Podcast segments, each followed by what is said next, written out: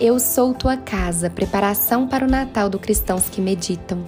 Cuide da sua casa interior e prepare o coração para a chegada do seu Salvador.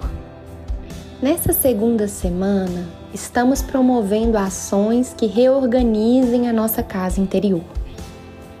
Ontem abrimos as janelas para que a luz entrasse e retirasse o pó do medo e o mofo da vontade nos direcionando ao Senhor para a cura de nossas paralisias.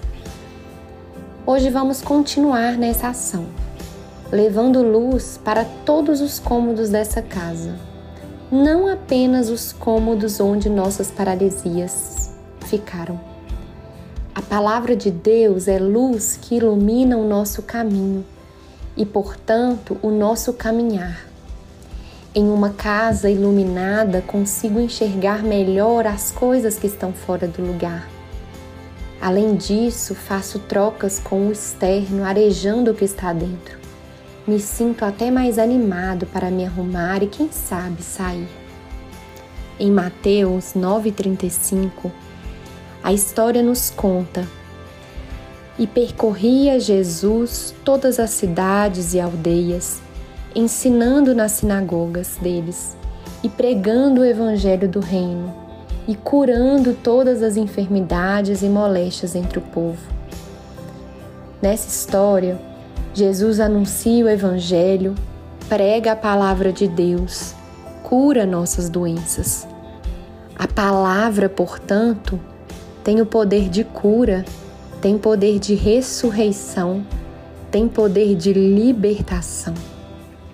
É por isso que nós precisamos ouvi-la, é precisamos nos encher dela, precisamos nos voltar de todo o coração para a palavra do Senhor, para que ela entre em nós, para que ela esteja impregnada em nós, para que nós a levemos também às casas dos doentes, enfermos, sofridos, machucados, dilacerados e nas trevas.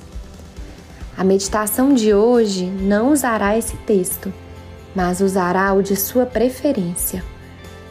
Pegue um versículo que fale com você, que tenha o potencial de iluminar o seu interior, que te estimule a entrar em contato com a verdade dos seus.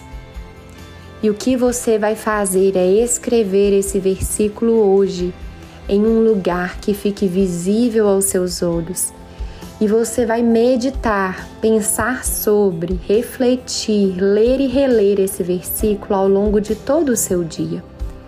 Toda vez que você conseguir parar ou cruzar os seus olhos com esse papel, faça uma pausa consciente e leia esse versículo em voz alta, permitindo que ele penetre em seu interior.